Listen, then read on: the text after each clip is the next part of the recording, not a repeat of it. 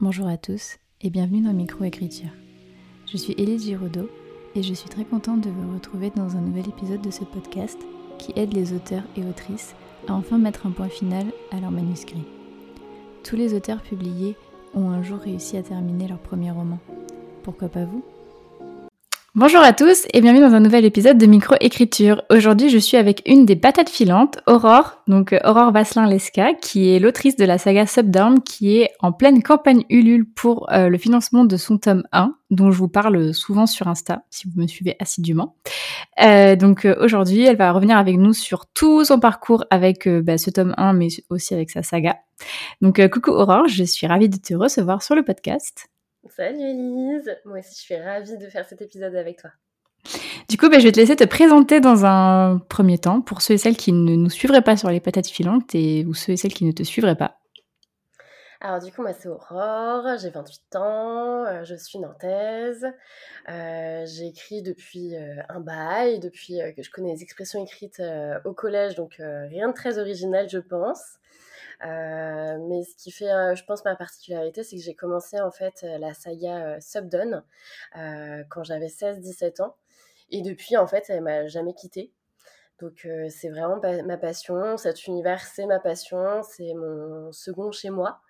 et je me vois pas écrire autre chose, donc je pense que c'est un petit peu ça ma petite originalité c'est que voilà, c'est écrire autre chose. Euh, je pense que ça ne me conviendrait pas du tout.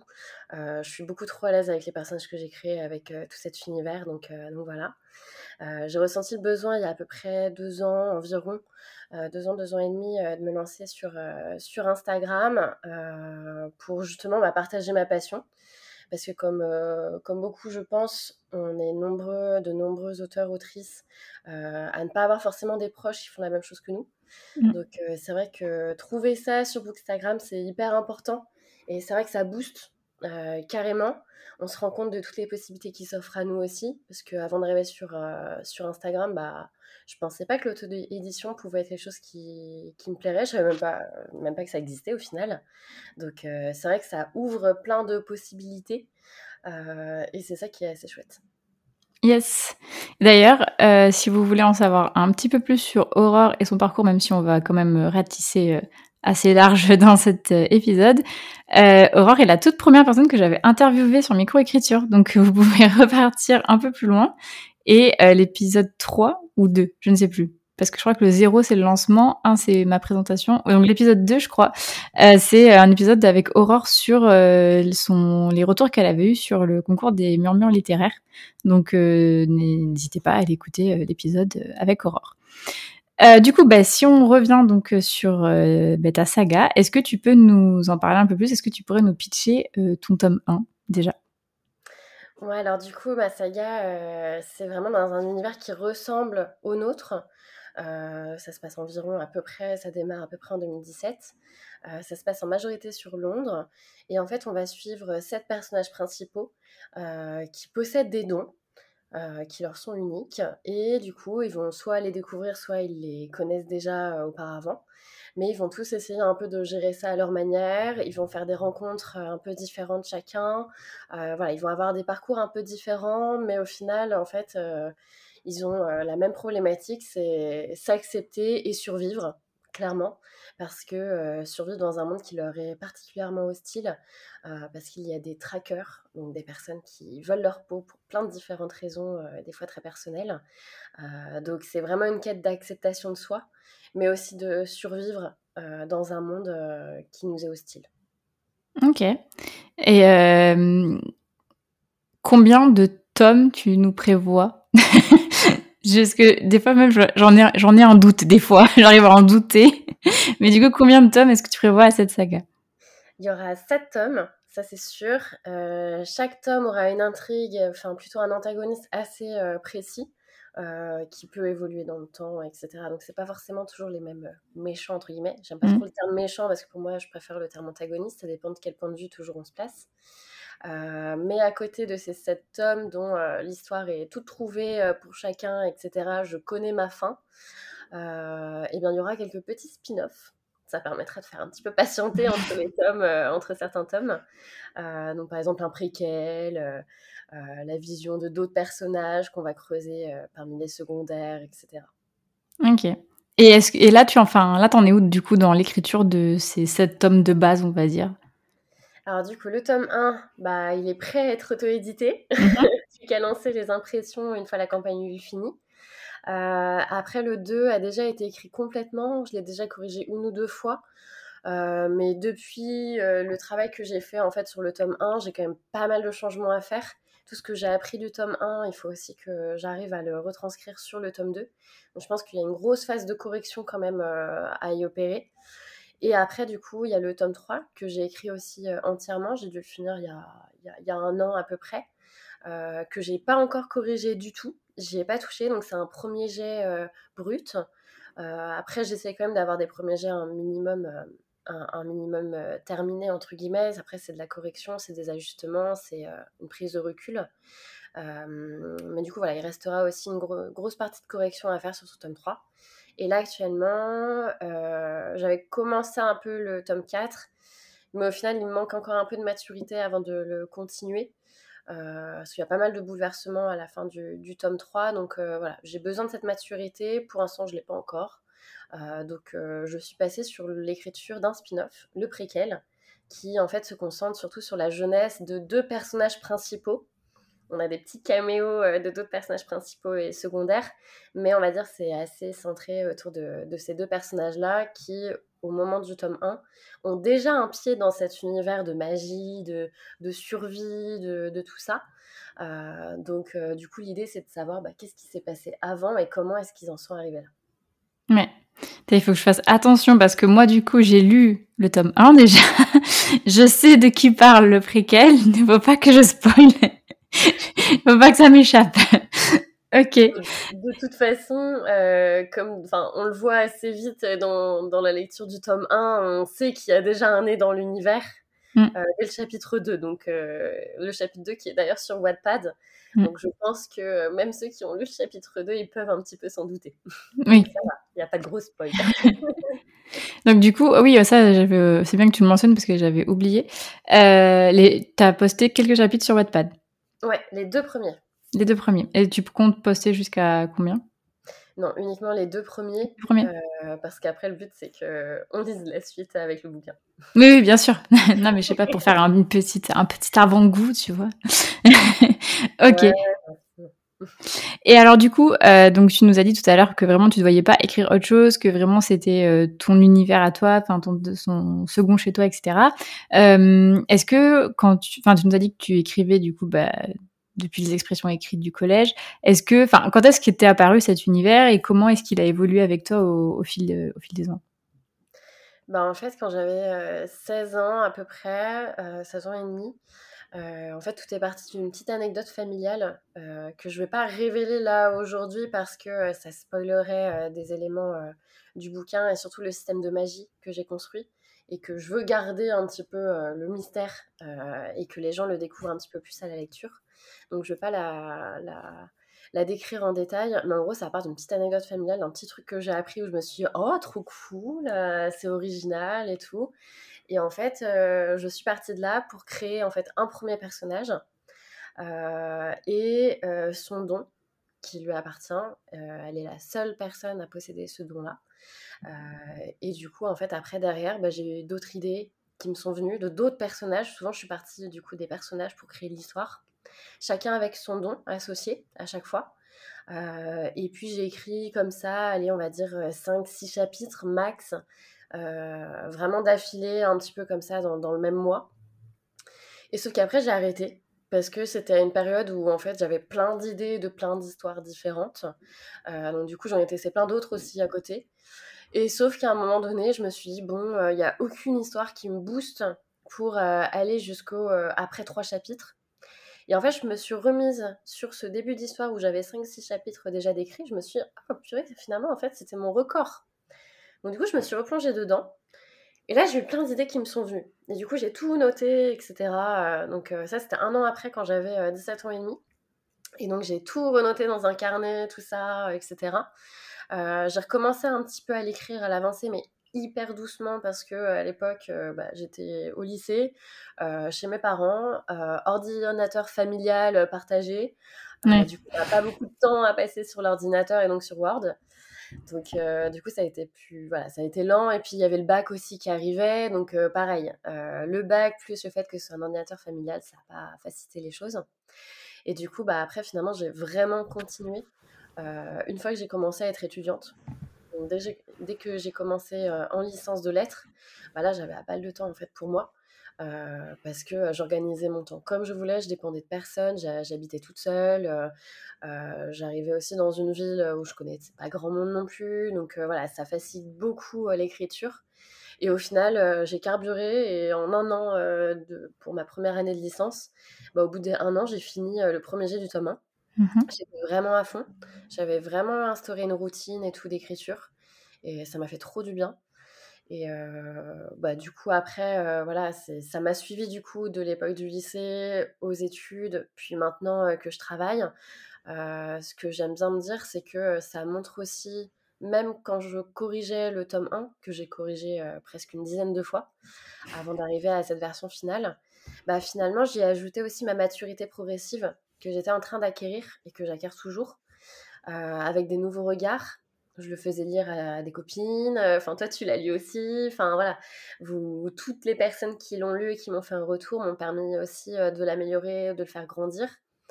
Mais j'aime bien aussi me dire que, en fait, moi, je viens d'un milieu très, très protecteur. Euh, où voilà, j'ai jamais eu de, soucis particuliers. J'ai toujours eu plein de copines, des copines hyper proches, etc. Donc je me suis jamais sentie vraiment très vulnérable. je venais d'un lycée un peu de campagne entre guillemets, donc voilà, je l'ouverture progressive sur le monde, elle s'est faite à partir du moment où je suis entrée à la fac et où j'ai commencé à rencontrer plein de personnes avec plein de backgrounds différents, plein d'origines différentes, etc., plein de personnalités différentes. Et là, c'était hyper enrichissant.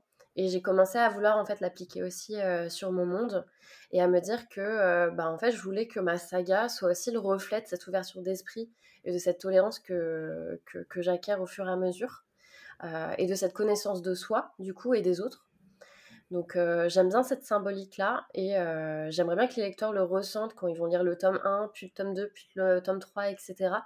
De comprendre un petit peu tout le cheminement que moi j'ai vécu et que j'ai envie de faire vivre aussi à mes lecteurs. Ok, c'est beau. je, trouve ça, je trouve ça très beau. Mais du coup, quand tu as repris ton tome 1, euh, est-ce que tu n'as pas senti une... Euh, comment dire euh, Comment bah, je vais formuler ma question?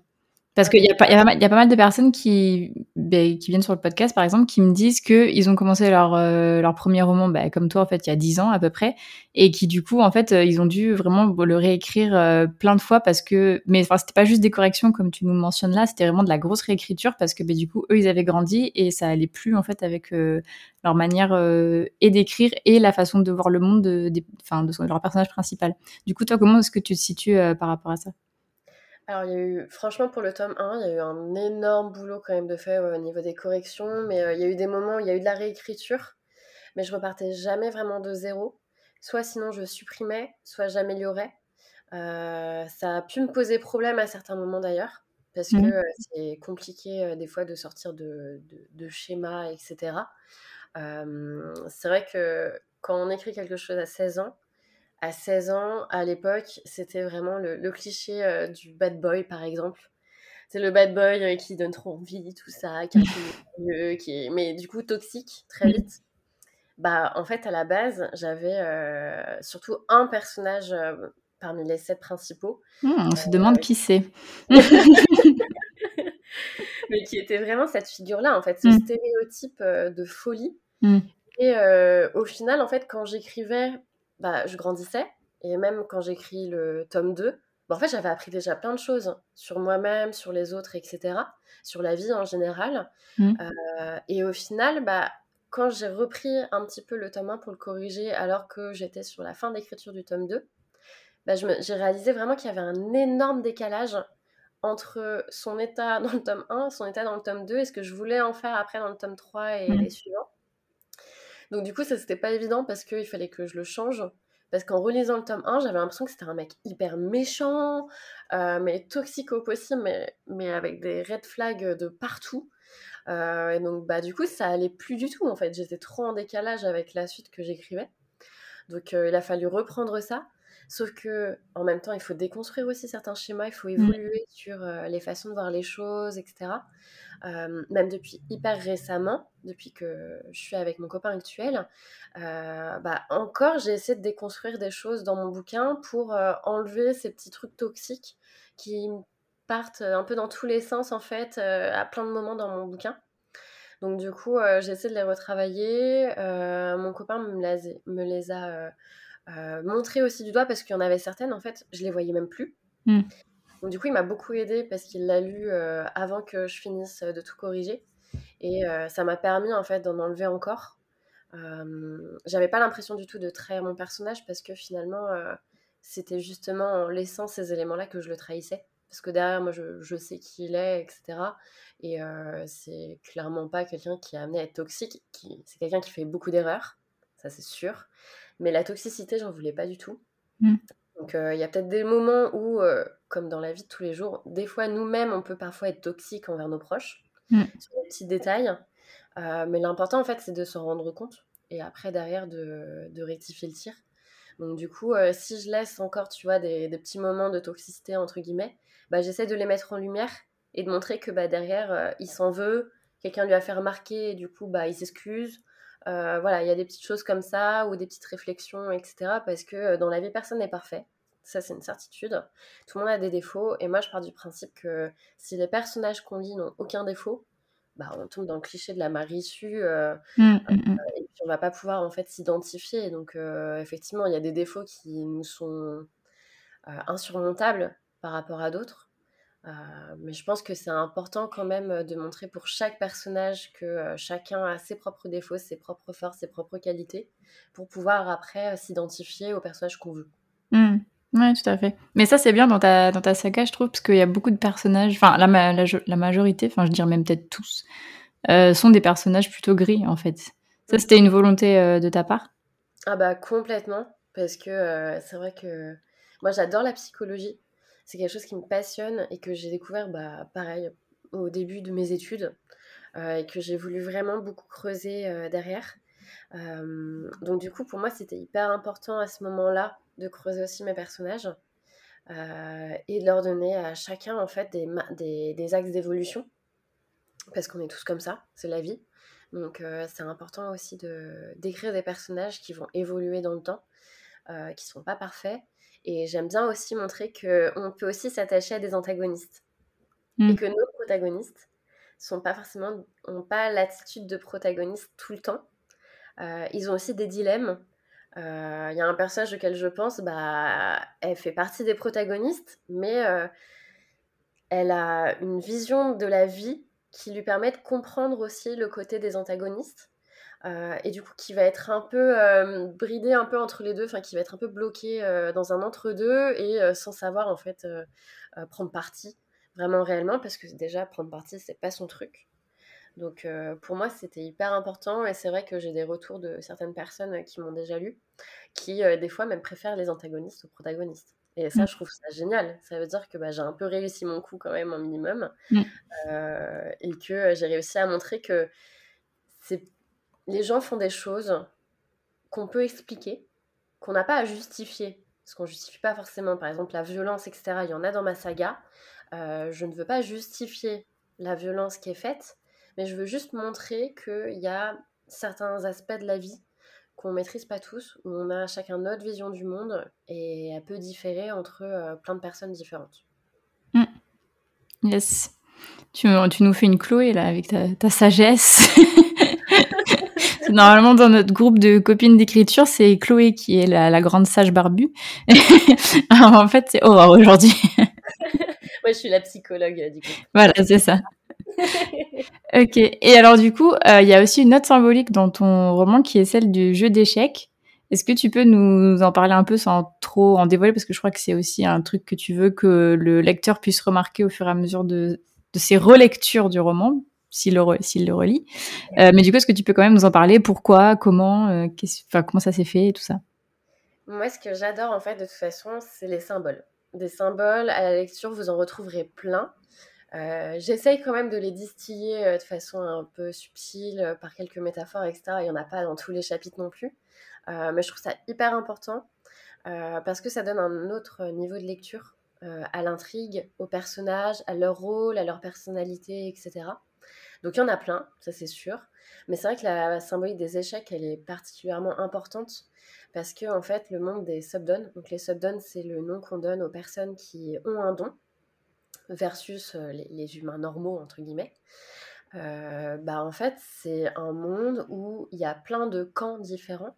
C'est pas juste il y a les blancs contre les noirs, euh, pas du tout il y en a plein d'autres. Donc en fait, euh, j'imagine aussi l'intrigue comme un énorme échiquier avec plein de couleurs différentes, des couleurs qu'on voit pas forcément des fois au premier tome ou au premier regard, etc.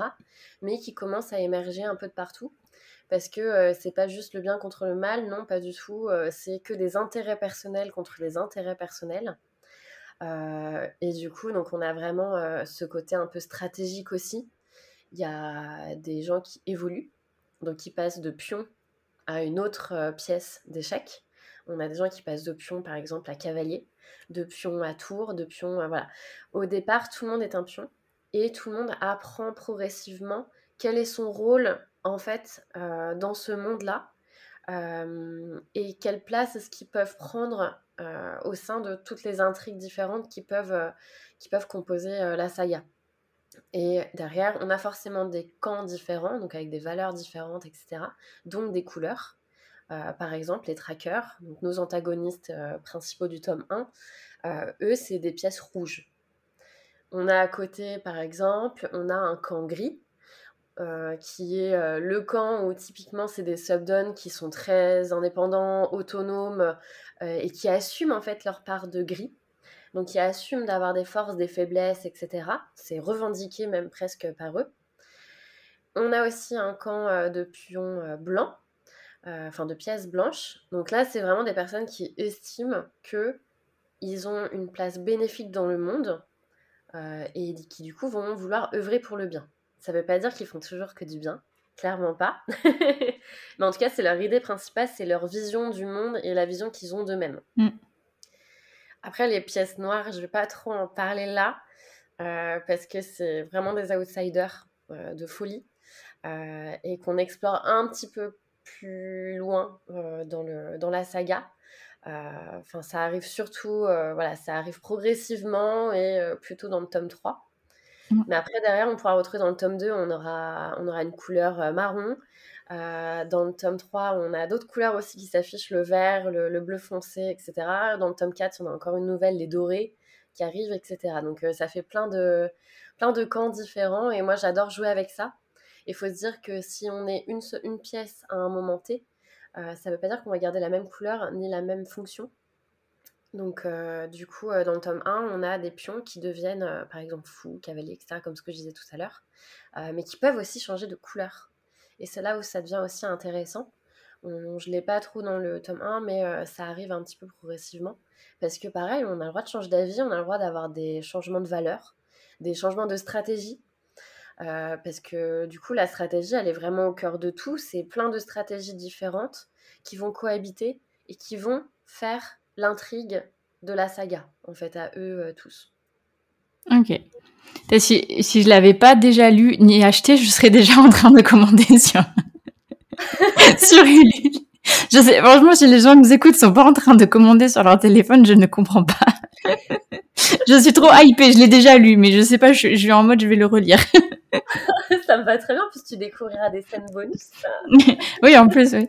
Non, mais j'attends de l'avoir dans les mains et tout, tout beau, ça, mais Bref, commandez tout de suite là si vous voulez. Nous sommes à peu près à la moitié de l'interview. je vous laisse un petit moment. Voilà, hop, clique dans le panier, c'est parti. Euh, du coup, par rapport à tout ça, donc enfin là, tout ce que tu nous as dit, on comprend qu'il y a vraiment bah, énormément et de psychologie et d'intrigues, de sous-intrigues, de sous-sous-intrigues, euh, de gens qui vont se croiser, s'entrecroiser, s'entrecroiser, etc., qui vont changer d'avis, qui vont potentiellement changer de camp, qui vont changer bah, de stratégie, comme tu as dit, etc. Euh, comment est-ce que tu as fait pour planifier ta saga en fait Enfin, comment on planifie une saga de sept tomes Surtout que tu as commencé à l'écrire, donc tu nous as dit que tu avais 16 ans. Là, tu as peut-être encore plus de recul, tu as peut-être pu rajouter des choses, etc. Mais enfin, comment est-ce que tu as fait pour ta planification euh, Est-ce que tu es vraiment du genre à écrire euh, bah, tout scène par scène pour euh, tous tes tomes ou est-ce que c'est juste pour les premiers tomes et au fur et à mesure que tu avances, bah, du coup les autres tomes se décantent un peu, sachant que tu connais ta fin? Enfin, comment est-ce que tu as fait Comment est-ce que tu as fait tout simplement en fait? Ben, En fait, euh, au début, j'allais vraiment en mode freestyle, en mode jardinière au possible. Ok. Et finalement, après, bah, j'ai eu le besoin en fait d'apprendre à connaître mieux mes personnages pour être plus cohérente. Mmh Le fait de passer un peu par là. euh, parce que euh, du coup, comme je creusais en même temps euh, l'aspect psychologie de mon côté pour des raisons personnelles, euh, bah, du coup, en fait, je l'ai appliqué d'abord à mes personnages pour tester ce que j'apprenais. Et au final, je me suis interrogée sur leur marge d'évolution, qu'est-ce qu'ils veulent exactement dans la vie, quels sont leurs objectifs, leurs enjeux, etc. Et en fait, en mettant tout à plat, bah, en fait, ça donne quand même une, une façon de voir les choses qui est un peu plus euh, homogène euh, et du coup qui m'a permis en fait de tracer un peu des chemins. Et euh, après, derrière, bah, j'ai utilisé plein de documents Word, etc. pour mettre tout à plat. Il y avait des moments où j'avais, je ressentais à nouveau ce besoin de remettre, de rassembler un peu les idées un peu volantes pour regrouper tout ça et d'organiser un petit peu. Alors, je suis quelqu'un qui, de base, aime bien la flexibilité, mais j'ai ce besoin quand même à un moment donné, en fait, de rassembler les choses pour tout organiser. Et donc, j'ai fait plein de documents Word, de chronologie, de personnages, de, de, de listings, d'inventaires de dons, de personnes, euh, de, de plein de choses euh, par-ci par-là, de faire des mood boards pour m'immerger encore plus, euh, voilà, avoir une vision plus claire aussi euh, de qui sont les personnages, quelles sont les intrigues, qu'est-ce que je veux y mettre. Et euh, en vrai, ça passe vraiment que par des listings de partout chez moi, par une immersion totale. Euh, j'ai pas forcément de, de réels conseils en fait à donner pour euh, planifier une saga parce que je trouve qu'il y a quand même une, grosse question d'intuition, de feeling. Euh, je pense que le seul conseil que je donnerais, c'est d'être immergé mais à 100%. Il faut connaître par cœur ses débuts, au moins, pour après avoir la liberté de faire un peu ce qu'on veut à la suite, tout en gardant une cohérence. Et du coup, je pense que ce qui m'a aidé, c'est de corriger très souvent le tome 1, Mm. même quand j'écrivais le tome 2, quand j'écrivais le tome 3, etc. Euh, parce que du coup, je m'assurais aussi de la cohérence de ce que j'écrivais, de l'avenir en fait du tome 1. Mm. Je suis quelqu'un qui considère que, enfin, qui ne peut pas écrire des scènes volantes comme ça au pif, euh, au niveau chronologie. J'ai besoin d'avoir un cadre de chronologie euh, vraiment très précis et d'écrire les scènes au moment où voilà, elles arrivent chronologiquement. Donc, je fais une petite exception avec le préquel, mais finalement, le préquel, je l'écris pas avec des scènes volantes de partout. Non, je commence de le- du début du préquel et puis euh, je vais pas je vais pas sortir de ce tunnel-là euh, de cohérence euh, chronologique. Mm. Et ben, pareil en fait pour mes autres tomes. Euh, et je pense que ça m'a aidé d'avoir une vision à la fois chronologique, de se dire que une fois que je les ai écrits, ça s'est vraiment passé. Euh, Ok, oui. et en fait, je peux pas forcément tout changer. Je peux changer du détail comme on modifierait en fait un souvenir avec le temps. Mm. Euh, mais c'est tout. Et t'as pas, t'es pas team carnet avec genre un carnet pour chaque tome euh, Pas du tout. Parce que, en fait, ce qui me frustre avec les carnets, c'est que déjà pour se relire, des fois c'est compliqué. Ouais. Parce qu'au tout début, j'avais des carnets. Mais Mm. j'ai vite abandonné. En fait, une fois que j'avais mon ordinateur perso, une fois que j'étais étudiante, bah en vrai, j'ai tout remis dans mon ordinateur et j'ai utilisé que des Word, des Excel. Franchement, j'ai utilisé que ça. Et euh, après, à côté de ça, bah, sur mon téléphone, j'ai quand même des notes que Mm. j'organise par tome. Euh, comme ça, parce que les idées, elles peuvent venir dans Oui, bah quel tome, du coup. Et comme j'avais décidé, en fait, aussi euh, progressivement de mes intrigues, parce qu'au début, je partais plutôt sur une trilogie. Ah oui, en mais nous avons bien, bien changé, dis donc. Oui, Elle a plus que doublé. En fait, je suis passée de trilogie à une septalogie. Ouais. Parce qu'en fait, j'avais encore trop d'idées. Et à la fin du tome 3, j'étais en mode, mais en fait, c'est encore plein de possibilités. Il y a plein de Mm. choses encore à vivre pour mes personnages, à explorer pour ce monde-là. Et euh, comme j'ai créé un monde dans lequel euh, euh, je me retrouve à 100% et qui me laisse suffisamment de liberté pour faire un peu ce que je veux, entre guillemets, tout en étant cohérent, bien sûr, bah, au final, je me suis dit, mais il reste plein de choses encore à explorer. Donc, ce serait dommage de ne pas le faire. Mmh. Donc, plus j'y pense, plus je me dis que je pense que je donnerais aussi des fins alternatives aux gens qui veulent s'arrêter à la fin de la trilogie. je leur donnerai sûrement une fin alternative et ceux qui veulent continuer auront la vraie fin, du coup, mmh. qui donne lieu à une suite, du coup, avec le tome 4, etc. mais parce que du coup, un tome égale une intrigue. Donc après, derrière, c'est assez facile pour moi finalement de, de, de un peu organiser les idées parce qu'il y a des idées qui sont associées forcément euh, à chaque tome. Mmh. Et derrière, après, j'ai toujours une phase quand je commence un tome de planification vraiment plus précise et pas juste des idées un peu mises comme ça à la suite, euh, où je fais vraiment euh, chronologiquement les événements par chapitre, etc. À quel moment est-ce que ça se passe, avec quelle date? Parce qu'on peut retrouver toutes les dates aussi si mmh. on regarde bien. Euh, et du coup, souvent, je fais une bonne moitié de programmer par chapitre qu'est-ce qui se passe, quelles sont les scènes qui sont incluses dans les chapitres. Et quand je m'approche de la moitié euh, de l'écriture, là, du coup, je refais, on va dire, euh, jusqu'au 80% à peu près de planification. Et après, je replanifie quand je me rapproche des 80%, toute la fin avec précision, parce que souvent, il y a des choses qui peuvent m'étonner il y a des directions finalement qu'on prend qui n'avaient pas été forcément toujours anticipées. J'ai la base, mais on va dire que les, tu vois, les sous-intrigues, etc., peuvent m'amener dans, euh, dans d'autres choses. Donc, euh. Ok. Et euh, du coup, là, as. Hum, par exemple, si je te parle du tome 5, tu sais ce qui se passe dans le tome 5 Oui, je connais l'intrigue principale et j'ai plein de scènes déjà en tête. Ok, et pareil pour le 6, pour le 7 Pareil, le 6, et, le 6 et le 7 sont un peu plus flous. Ok. Euh, parce que forcément, ils sont un peu plus lointains. Donc pour moi, il euh, faut encore que j'explore pas mal de choses encore avant. Euh, mais j'ai les intrigues principales. Après, derrière, bah, c'est tout le détail. J'ai pas encore, hormis ma fin, par exemple, le tome 7, j'ai pas vraiment de, de, scène en tête très précise, tu mmh. vois. oui, t'attends de, d'écrire et que ça devienne aussi au fur et à mesure.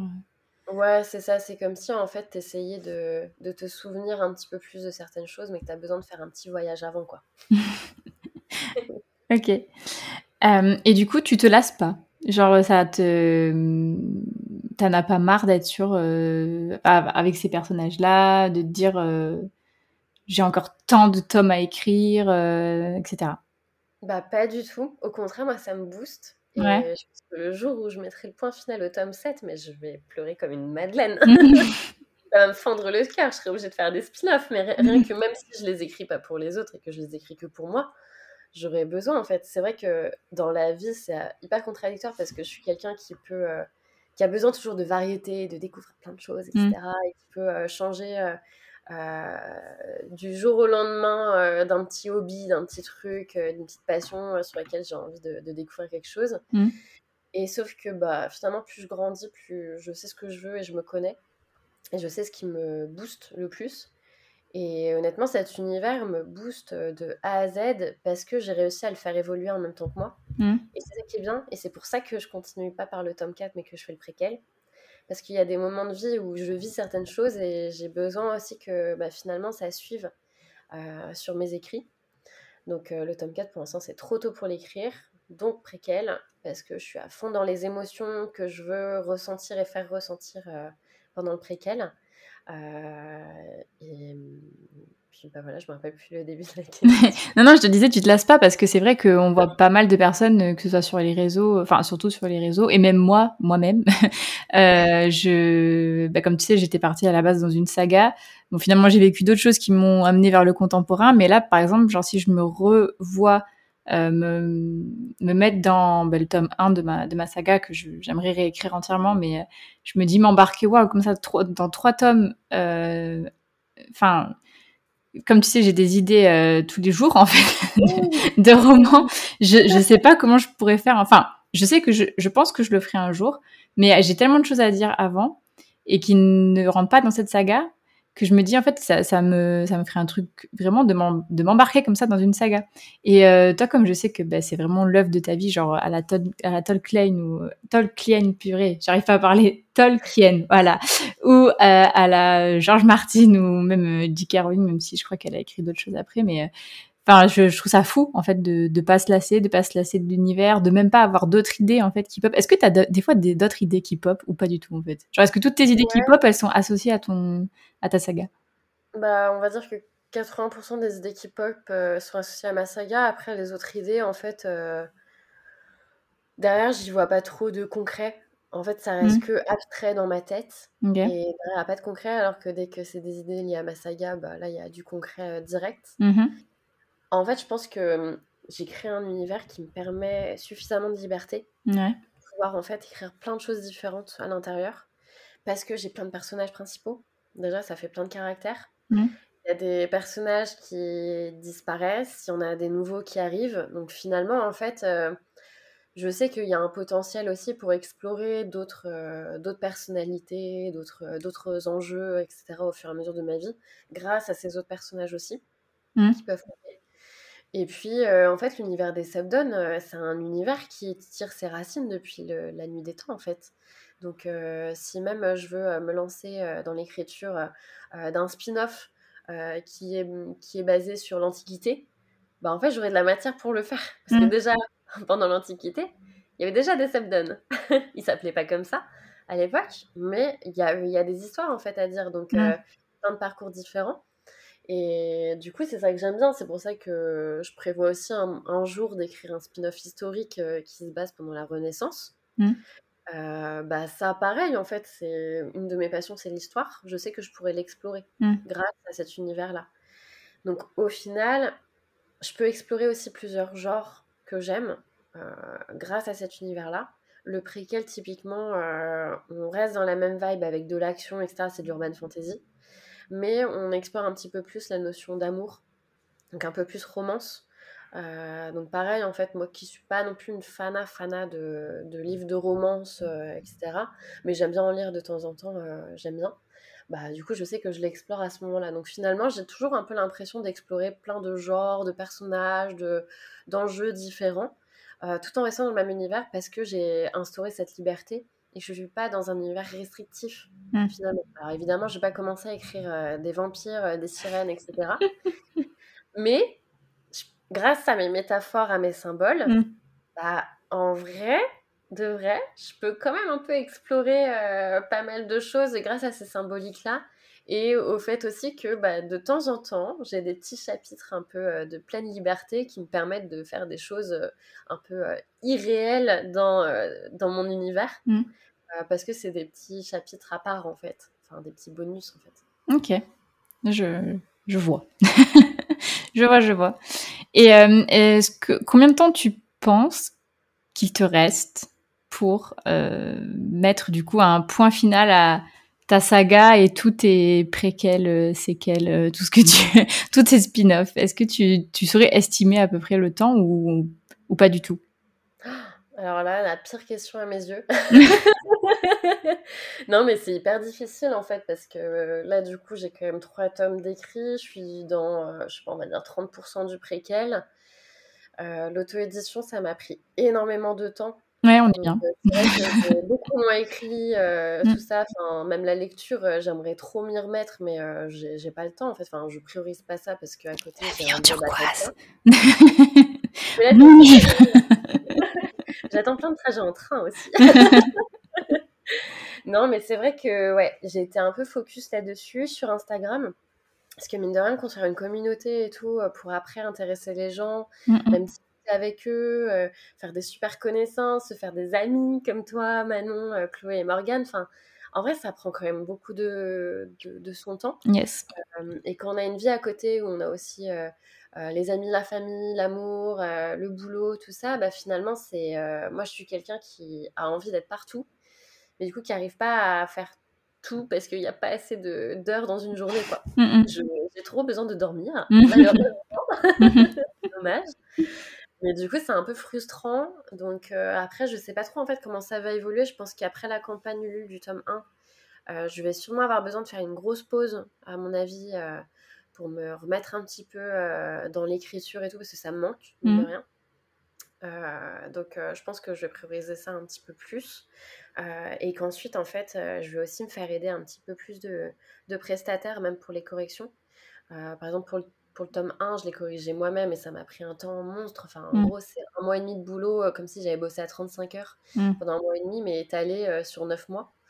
bah, clairement, cette étape-là, je pourrais moins la passer parce que dans le tome 2, je veux faire appel à une correctrice. À une de mes amies, du coup, qui se lance en plus d'ailleurs depuis pas, depuis pas très longtemps là-dedans. Je sais qu'elle est hyper sérieuse et tout. Mm. Noémie Compagnon, correctrice, si vous la cherchez sur Instagram. je mettrai son, son pseudo dans le truc de l'épisode. Parfait. Et du coup, c'est vrai que bah, elle, elle va, m'apporter beaucoup et un gain de temps énorme qui me permettra de libérer plus de temps après derrière pour écrire. Donc en fait, je compte par, je compte vraiment là-dessus sur plein de petites méthodes et tout mmh. pour, euh, euh, pour me faire gagner du temps, pour pouvoir écrire plus, corriger plus aussi, etc. Mais correction euh, vraiment de, de fond et d'expression, quoi, plus que d'orthographe. Donc après, ouais, j'ai du mal à me projeter sur les timings parce que je sais que la vie peut être pleine de surprises. Et je suis jamais à l'abri de quelque chose. Après, dans l'idéal, tu vois, il faudrait que je sorte après le tome 2, peut-être un an et demi, max deux ans après le tome 1, maximum, maximum. Euh, mais ça, ça dépendra de Ulule, parce que je ferai aussi à nouveau une campagne Ulule, tout ça. Ça dépendra de plein de choses. et si j'arrive en fait à garder ce rythme-là après pour chaque tome, euh, je crois que ça me renvoie euh, à mes 40 ans, un truc du genre, ou un peu plus. ok, donc tu penses euh, mettre le point final avant ta mort, quoi. La meuf horrible. tu, penses ne pas mourir avant de, de finir ton œuvre. Bah, franchement, ça serait ma plus grande peur de ne pas réussir à finir avant que je meure, ça c'est sûr. Il faut que tu faut que écrives tout pour que quelqu'un puisse terminer, quelqu'un de ta famille puisse terminer à ta place. non, mais tu rigoles, mais en vrai, j'ai vraiment des dossiers dans mon ordinateur qui résument les intrigues avec les grands actes de chaque tome. Au cas où J'ai les mots de passe de mon ordinateur à mes meilleurs amis. ah, purée. Ok. Et est-ce que tu aimerais, euh, aimerais vivre de Subdown ou pas forcément? Euh, Franchement, non. Euh, alors, bien sûr, je ne, suis, je ne dis pas non à de l'argent. oui. Mais en fait, je veux pas que l'écriture devienne ma source de revenus principale.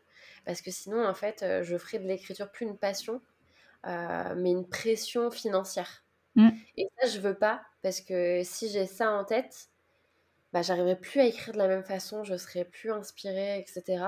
Déjà là, essayer de, se remettre à l'écriture alors qu'on pense à Instagram, la promo, euh, l'auto-édition, etc. Euh, bah, c'est pas évident, c'est un vrai challenge. Je perds un petit peu euh, ce pourquoi j'écrivais à la toute base. Donc j'essaye en fait de garder un peu les pieds sur terre euh, pour rester vraiment dans la passion et dans le c'est mon exutoire, c'est mon deuxième chez moi, c'est l'endroit de tous mes rêves où je peux être hyper libre de faire ce que je veux. Et je veux pas perdre ça, cette passion. Donc l'aspect financier, bien sûr que si j'en récupère un peu d'argent, je serais contente. Mmh. Je mentirais si c'était pas le cas. mais je veux pas que ce soit ma source de revenus principale. Donc c'est pour ça que de toute façon, je pense que je garderai toujours mon travail à côté, qui est un travail en plus que, que, j'aime. Enfin là-dessus, j'ai la chance de d'aimer mon travail aussi. Mmh ça peut être une grande charge aussi mentale, mais voilà, il y a des périodes. Mais du coup, voilà, ouais, j'ai envie de le garder. Après, mon but, c'est aussi de diminuer un petit peu mon temps de travail euh, alimentaire, on va dire. Mmh. J'aime pas trop le terme alimentaire parce que je le vois pas exactement non plus comme ça. parce que par exemple, là, euh, euh, bah, je suis plus aux 39 heures, mais je suis aux 35 heures pour me libérer une après-midi par semaine environ. Donc l'idéal après derrière, ce serait que par exemple, je me mette au 4-5e pour me libérer deux après-midi par exemple par semaine. Mmh. Et ça, ça m'irait très bien. Comme ça, euh, j'ai du temps un peu plus pour ma passion à y consacrer, etc. Et j'arrive à plus trouver d'équilibre dans ma vie entre passion, travail et puis tout le reste. Ok, très bien. Euh, du coup, par rapport à ça, par rapport à la, au temps et euh, la campagne Ulule, est-ce que tu peux nous parler bah, du coup justement de cette auto-édition, de pourquoi l'auto-édition déjà dans un premier temps?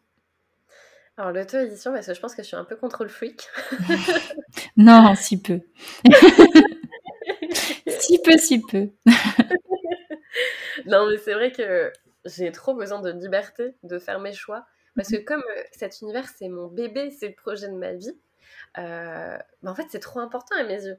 Je veux pas n'importe quelle couverture, je veux pas qu'on choisisse à ma place, je veux pas qu'on fasse, euh, par exemple, qu'on veuille faire des coupes de mon tome 1. Non, mhm. c'est hors de question Je veux pas, je veux pas tout ça. Je veux pouvoir choisir les personnes avec qui je travaille.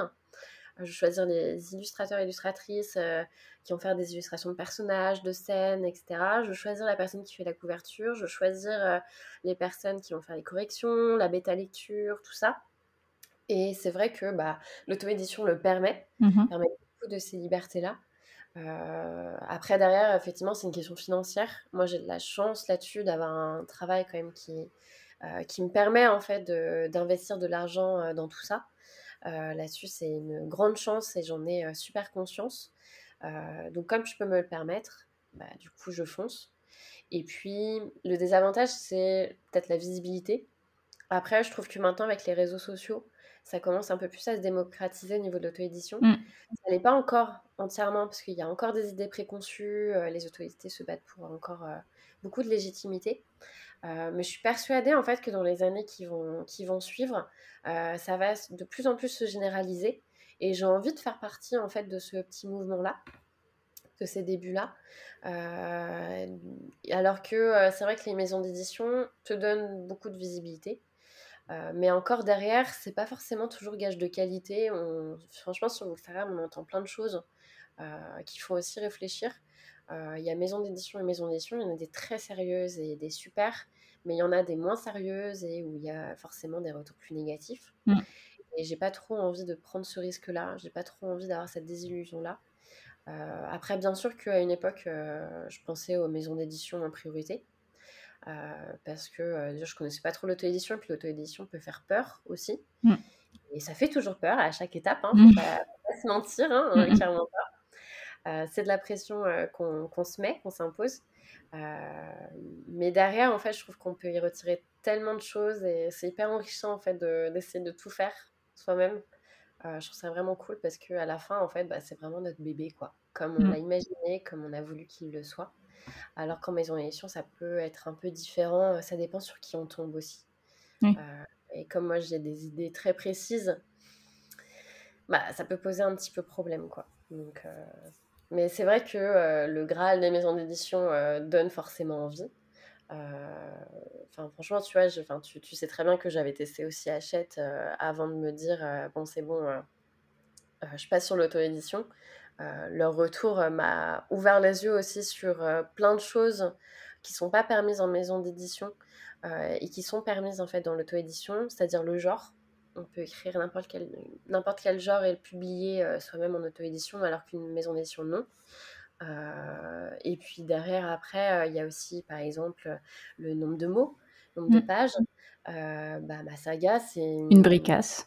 c'est une brique. Donc ça, forcément, ça fait peur aux maisons d'édition. Mm.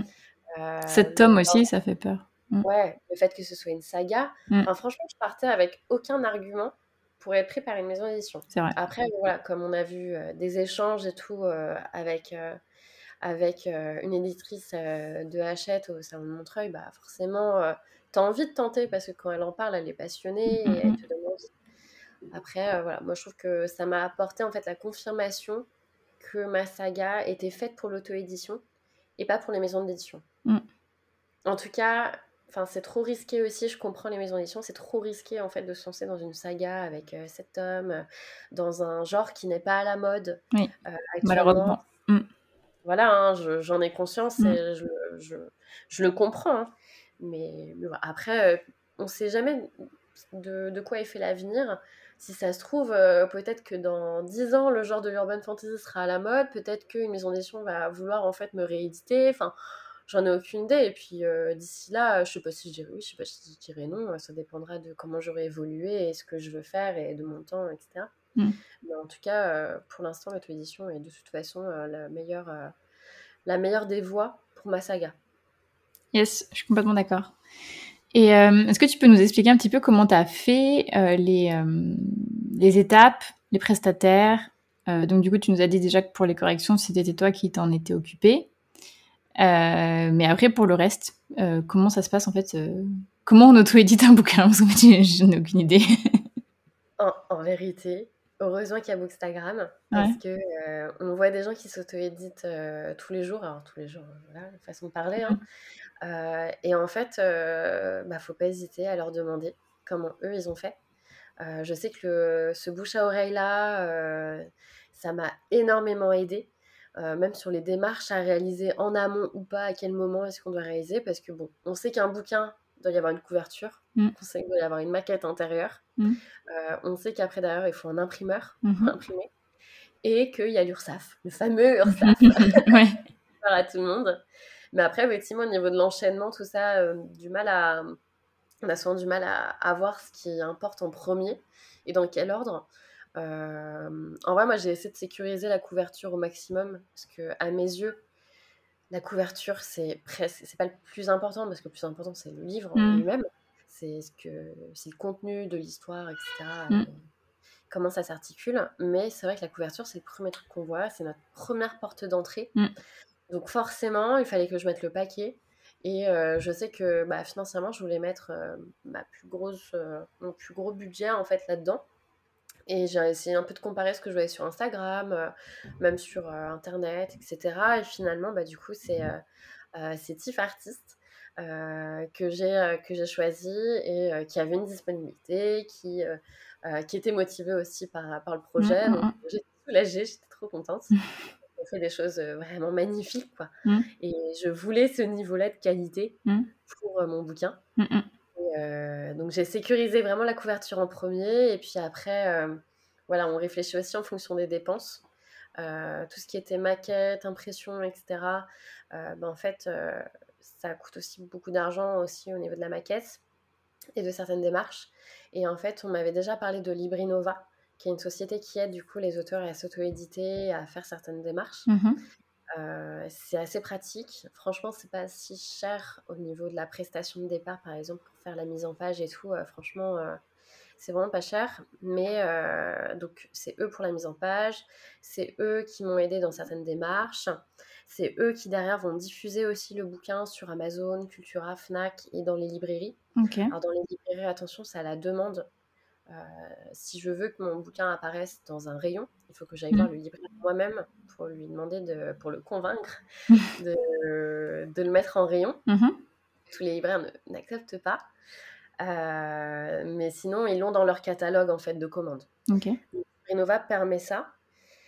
Mais après, derrière, euh, il y a aussi d'autres d'autres points parce qu'après, Librenova aussi décide du prix du bouquin.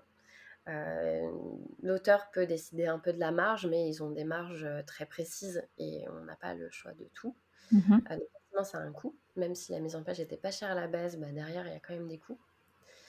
et puis, une fois que ça s'est fait, il y a, les, y a tous, les, tous les visuels promotionnels et tout. Je me suis un peu débrouillée de mon côté mhm. grâce aux visuels justement de TIFF. Mhm. après, sur Instagram, c'est mon propre truc. Euh, qu'est-ce qu'il y a d'autre? Bah, Les corrections, du coup, on en a parlé. J'ai fait le choix de les faire moi-même, mais pour le tome 2, je les ferai pas moi-même. Mmh non pas. Euh, ah bah si, bah, l'URSAF, après les démarches. Là, c'était mmh. le plus dur pour moi. Et franchement, euh, bah, là, pareil, je me suis dit du bouche à oreille. Clairement, c'est d'autres autrices sur Instagram qui m'ont aidé. c'est plein d'échanges avec elles, des retours d'expérience, tout ça. Et en vrai, c'est du tâtonnement. Hein. Il y a eu un moment donné, bah, pour faire ma déclaration de statut, on s'est posé avec mon copain et puis euh, on a essayé de regarder chaque terme, ce que ça voulait dire pour pas se tromper. En même temps, on était sur les conseils euh, des, des, copines autrices, euh, puis sur Google, et puis sur notre compréhension. Et puis comme mon copain était auto-entrepreneur à une période, mmh. bah, il y avait quelques petits trucs qu'il savait. Donc ça m'a aidé. Mais en vrai, c'est du tâtonnement. L'auto-édition, c'est pas après pas. Mmh. C'est apprendre des autres en écoutant des épisodes de podcast, en écoutant euh, d'autres auteurs, en essayant de regarder des articles de blog. Il peut y avoir plein, plein de ressources. Mais c'est vrai que c'est des ressources très éparpillées. Donc, c'est pas forcément facile de s'y retrouver. Donc, c'est du tâtonnement. Mais ce que je dirais qui est important, c'est de toujours prendre une marge financière dans vos calculs. Parce qu'il y a toujours des frais cachés, des frais qu'on n'aura pas anticipés. Mmh. Euh, je sais que là, pour euh, Ulule, par exemple, les frais cachés chez moi, bah, c'était les frais de livraison. Parce qu'à la ah base, oui, tu l'as dit sur Insta. Mmh. Ah ouais, les frais de livraison, en fait, ils sont inclus dans le montant de l'objectif du LUL. Alors que je pensais qu'ils étaient à part. Mmh. Et en fait, non, ils sont pris en compte dedans. Donc, euh, forcément, dans mes petits calculs que j'avais faits, mmh. Maintenant, il faut que je les rajoute. Alors, heureusement, il y a eu plein de gens qui ont choisi le point de collecte, etc. Donc, euh, ça va. Puis, euh, j'ai eu la chance de recevoir aussi des dons aussi de proches, etc. Donc, euh, forcément, ça va un petit peu compenser. Mais c'est vrai que ça, c'est un frais caché. Et du coup, en vrai, j'ai bien fait aussi de, dans mes estimations, dans mes calculs, de prendre une marge de frais cachés, justement, que je connaissais pas à l'époque. Et bon, au final, ça va être absorbé un peu par ça aussi, quoi. Ok. Et est-ce que tu pourrais nous dire, euh, sans tabou, combien euh, coûte euh, du coup ben, l'auto-édition de, de ce roman? On va, on va partir sur le... Enfin, comment dire Tu as, calculé un certain nombre de reliés, un certain nombre de brochets. Est-ce que tu pourrais nous dire du coup combien ça, ça, te, ça te coûte en fait? Bah, Carrément, en plus moi j'ai préparé un petit post sur ce point-là, donc je, peux, je peux le réouvrir, mais en fait au niveau des calculs, ça se fait forcément en fonction du nombre d'exemplaires qu'on compte. Mmh euh, en fait, il faut aussi voir qu'il y a des coûts fixes. Donc des coûts fixes, par exemple, c'est la couverture, la mise en page, euh, des illustrations, le dépôt légal à la BNF euh, et l'ISBN. Mmh c'est toutes ces petites choses-là qui comptent en coûts fixes, donc qui ne vont pas évoluer en fonction du nombre d'exemplaires. Après, derrière, du coup, on a des coûts variables. Euh, donc le coût variable, clairement, c'est le coût d'un exemplaire. Plus on a d'exemplaires à imprimer, moins l'exemplaire unique coûtera cher. Donc euh, en moyenne, là j'ai fait mes petits calculs, etc. En moyenne, on est sur du 15 euros environ par exemplaire, hors livraison, euh, hors tout ça. Mhm. Ça dépend si c'est un brochet, si c'est un relié, si c'est un relié avec jaspage ou pas. Voilà, j'ai fait un petit peu ma moyenne. Derrière, on a à peu près 8% du résultat final Ulule qui part dans les poches de Ulule. Ok, ah oui, 8%, c'est pas mal quand même. Ouais, 8%, ça, ça, ça fait franchement la différence. Je crois que pour 3400, je crois que je leur dois du coup genre du 400 euros au final. Ouais. Je crois un truc du genre. Mm, mm. Je fais ça de mémoire, je suis nulle en maths. Et puis après, il y a aussi par exemple tous les bonus de palier éventuellement débloqués. Mm-hmm. Donc ça dépend s'ils sont tous atteints ou pas. Mm. Le jaspage, du coup, bah, ça augmentera le prix de l'exemplaire. Il y a des illustrations de scènes, euh, bah, forcément, ça a un coût, euh, peut-être 250, 300 euros par illustration. Euh, donc environ, en fait, si on atteint par exemple les 100% sur Ulule, bah, du coup, c'est 1900 euros à peu près de coûts variables. À ça se rajoute les 1500 euros et quelques de coûts fixes. Mm. Vraiment, on arrive un petit peu à ce que j'avais imaginé avec les 3400 euros euh, d'objectif initial. Mm, mm. Et après, forcément, bah, plus on augmente, plus les coûts variables augmentent, mais en même temps, le montant récupéré augmente aussi. Mm, et euh, l'avantage là euh, d'atteindre un maximum de paliers et plus le montant sera grand, mieux ce sera, c'est qu'il y a encore d'autres coûts derrière. C'est le coût hors tome 1, c'est-à-dire par exemple le site internet. Il m'a coûté de l'argent.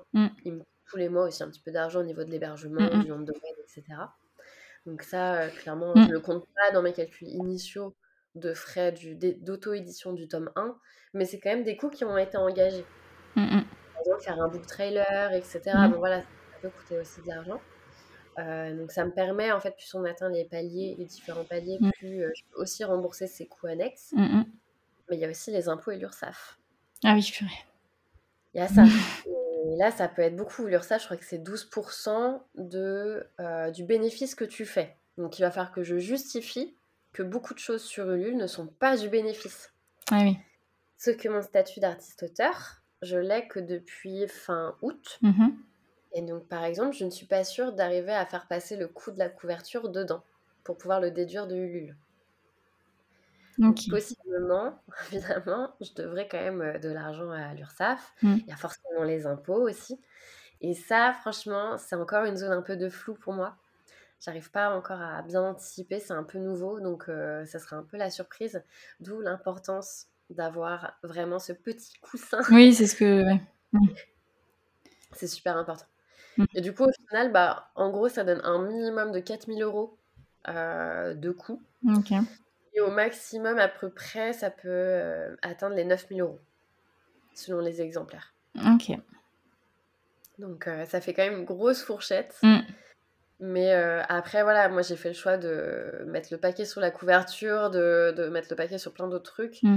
je pense qu'on peut s'en sortir pour moins de 4000 euros. Et dans les 4000 euros, il y a de l'impression aussi. Hein.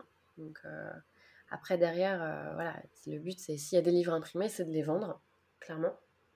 Donc normalement, c'est pas 4000 euros derrière qu'on ne revoit plus jamais. C'était l'objectif aussi du bulle, en fait. C'est de se dire qu'il y a eu de l'argent d'engager mmh.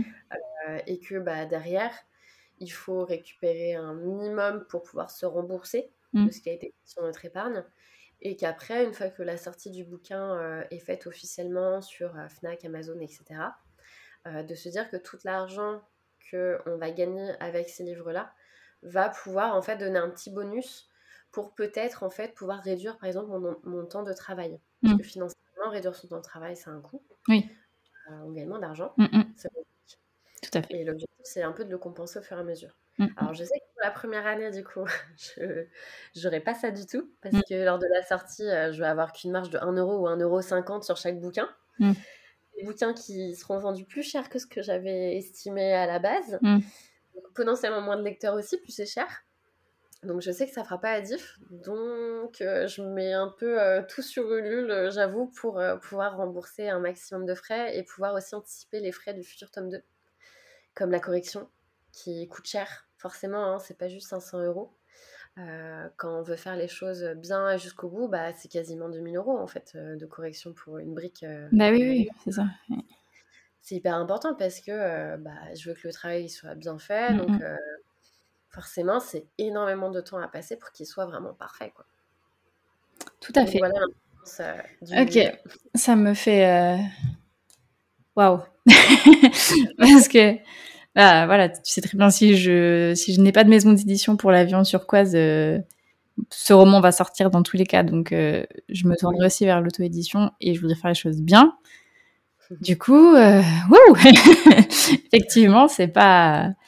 Je sais qu'il y a beaucoup de personnes qui voient l'auto-édition comme une solution de facilité entre guillemets parce que tu peux sortir ton livre, on va dire rapidement entre guillemets, et c'est toi qui maîtrises tout, effectivement, mais c'est quand même un sacré coût financier, un sacré coût sur les épaules, c'est toi qui maîtrises tout, etc. C'est une grosse charge mentale, donc euh...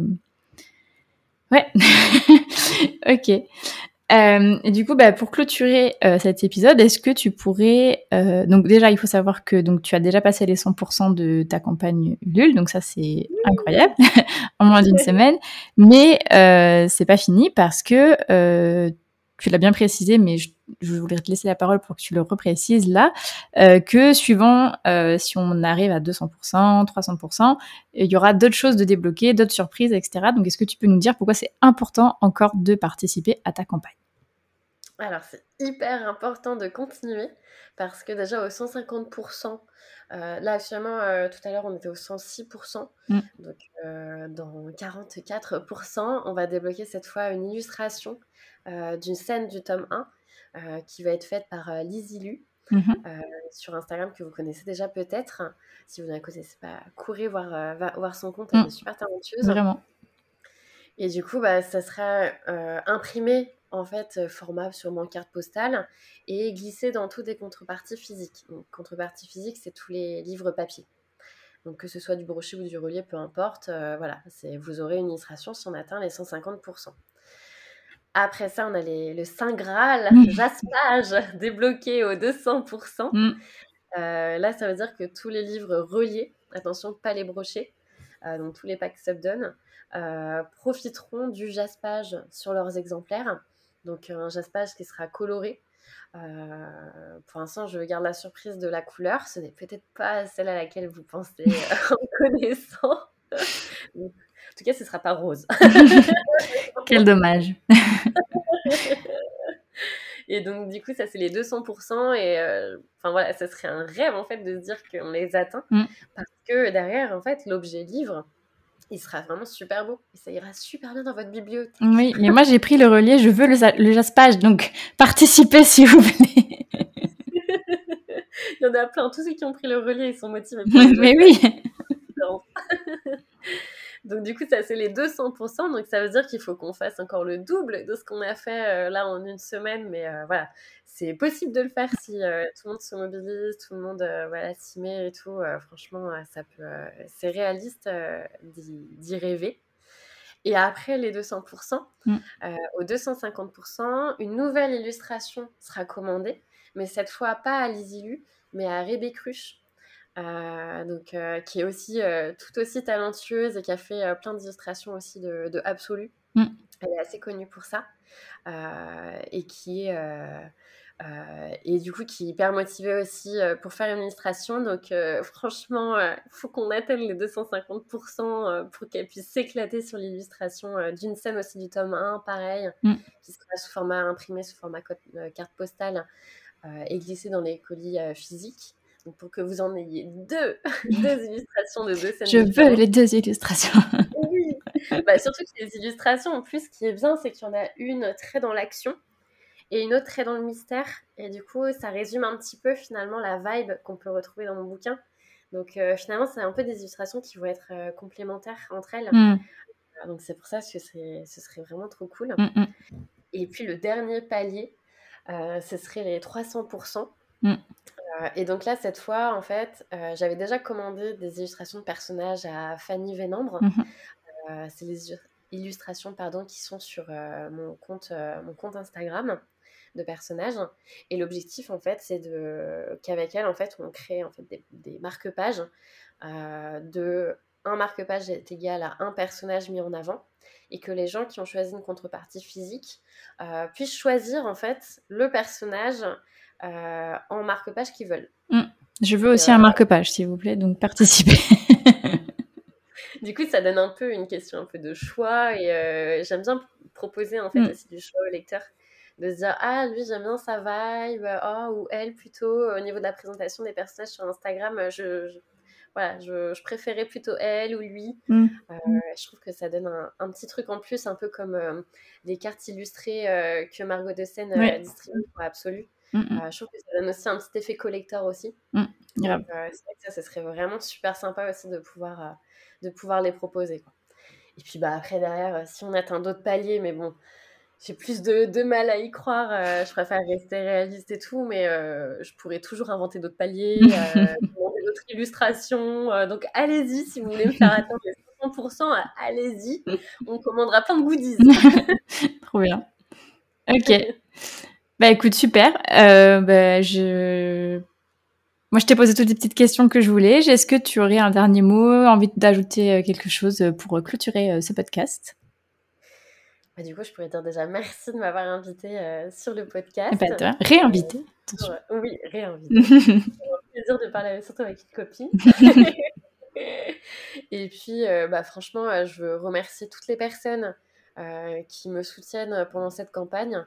Euh, que ce soit financièrement ou pas, parce que euh, voilà, tout le monde n'a pas non plus euh, l'argent de, de, à y mettre là-dessus, et ça, je le comprends tout à fait. Mais à côté de ça, j'ai reçu plein de messages, messages privés, de soutien par-ci par-là et tout. Franchement, ça me fait hyper chaud au cœur.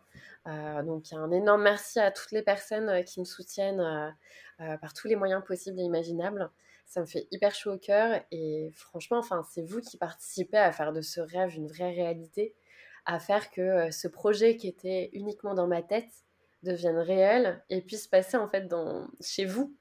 Euh, j'ai envie de vous faire rêver, j'ai envie de vous faire ressentir plein, plein, plein d'émotions euh, avec, avec déjà ce premier tome et puis ensuite les suivants. Donc j'espère que, que, vous aimerez, que vous laisserez embarquer et, euh, et j'espère vous faire voyager euh, à Londres à la suite de votre lecture. Ça vous donnera peut-être des envies de voyager. Carrément. Yes. Bah écoutez, euh, moi je vous conseille à 100% de participer à la campagne de Aurore. Et je vous souhaite à tous un jour de lire son bouquin parce qu'il est trop trop bien. je comprends pas que l'urban fantasy ne soit pas à la mode en France. Alors en fait, l'impression que tout le monde aime l'urban fantasy. Je, ne sais pas. je ne comprends pas. Mais euh, voilà, enfin, je pense que de toute façon, tout ce qu'elle a raconté avant vous a déjà convaincu. Je n'ai pas besoin d'en rajouter, mais euh, vraiment déjà le, le, livre est super, l'intérieur est super, il est magnifique. Et comme euh, Aurore l'a dit à la fin, les contreparties, ça permettrait aussi à des artistes euh, super talentueuses de pouvoir euh, aussi participer à enfin, de faire que leur talent soit encore plus reconnu. Et je trouve ça beau aussi qu'on se serre les coudes. Girl power, la sororité, qu'on s'entraide tous là avec les talents des unes et des autres, ce serait incroyable. Donc voilà, si là vous n'êtes pas convaincu, je ne comprends pas. Euh, du coup, bah, écoute, merci encore Aurore euh, d'avoir participé au podcast et euh, je vous remercie à tous et à toutes de nous avoir écoutés jusqu'au bout. Et je vous souhaite une très bonne journée ou une très bonne soirée, suivant quand est-ce que vous écoutez le podcast. Merci beaucoup à tous pour votre écoute. N'hésitez pas à noter le podcast sur la plateforme sur laquelle vous l'écoutez et à y laisser un commentaire si vous le pouvez. Cela m'aide énormément au référencement et à faire connaître le podcast. Si vous voulez venir témoigner d'une expérience qui vous est arrivée en tant qu'auteur ou autrice, ou bien nous faire part d'une difficulté que vous avez réussi à surmonter pour l'écriture de votre premier jet, n'hésitez pas à m'écrire sur Instagram ou bien à l'adresse mail elise.giraudot.contact.gmail.com. À bientôt